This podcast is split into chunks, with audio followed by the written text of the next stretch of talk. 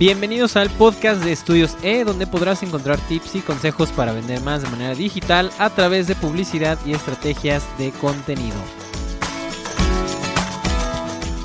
Hace ya varios años que empezaron las redes sociales, como ustedes bien lo saben, ya tienen unas más de 10, 12, 15 años, eh, otras son un poco más jóvenes, pero todas siempre siguen como un eh, elemento distintivo o un elemento interesante que ha pasado de una eh, plataforma a otra, de una red social a otra.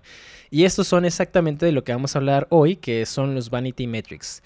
Los Vanity Metrics o las medidas de, pues digamos, de vanidad, es justamente todas esas eh, mediciones que nosotros hacemos de nuestras redes sociales, de nuestros perfiles públicos, etcétera, que nos dicen información que a lo mejor puede ser o puede parecer que es relevante, pero en realidad a lo mejor no lo es.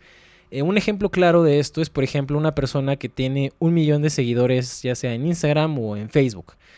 Eh, cuando nosotros vemos esos seguidores, nos genera, digamos, un poquito más de confianza, un poquito más de seguridad, porque tenemos este, eh, este rasgo psicológico social en el que nosotros, si vemos que hay más gente que está siguiendo a esta persona, entonces es muy probable que nosotros también nos dé confianza empezarla a seguir. ¿Qué es lo que hace esto? Es que confiemos más en la página, que tenga un poquito más de credibilidad, etc. Sin embargo, si nosotros lo empezamos a medir ese tipo de cosas a nivel de negocio, a nivel de, facturación, a, nivel de cuánto es eh, lo que nos da de vuelta el revenue que nos da este, este número, pues en realidad nos damos cuenta que es nada o casi cero sin tomar en consideración, por ejemplo, las campañas que podemos hacer dentro de los perfiles sociales, dentro de, a lo mejor algunas estrategias que tenemos ahí.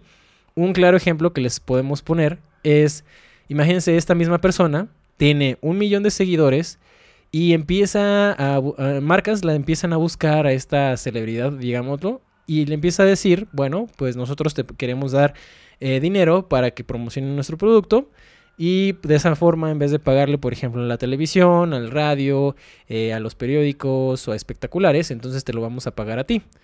Entonces, lo que hacen estas marcas es que se acercan a estas personas que son eh, influencers o que son líderes de opinión y empiezan a hacer ahí las, la publicidad o las estrategias de mercadotecnia, de publicidad. Y al final del día, cuando acaba esa campaña, cuando acaban los posteos que está haciendo esta celebridad, pues se dieron cuenta que realmente el retorno de la inversión si no es nulo, a lo mejor es negativo. Entonces, lo que hay que checar aquí, lo que hay que empezar a revisar y darle más importancia es a las eh, medidas que no son medidas de vanidad.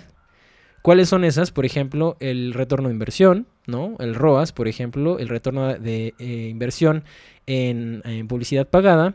Eh, también, por ejemplo, el índice de retención del cliente, hay otro, otra medida que se llama churn rate, que es básicamente si tú vendes un servicio de suscripción, cuántas personas se desuscriben, en qué porcentaje y a qué velocidad se, se desuscriben. Entonces, esas que no son vanity metrics deberían de interesarnos más porque al final a nosotros no nos importa o no nos, em, digamos, no nos da nada de vuelta, nada económicamente de vuelta, si lo que estamos buscando es, son likes. Al final, si nosotros, por ejemplo, en Facebook hacemos una campaña de generar más likes para nuestra página, para nuestro negocio, etcétera, al final lo que nos va a hacer eso no va a ser necesariamente más ventas. Y lo que nos interesa a nosotros como negocios, como agencias, etcétera, es generar ventas.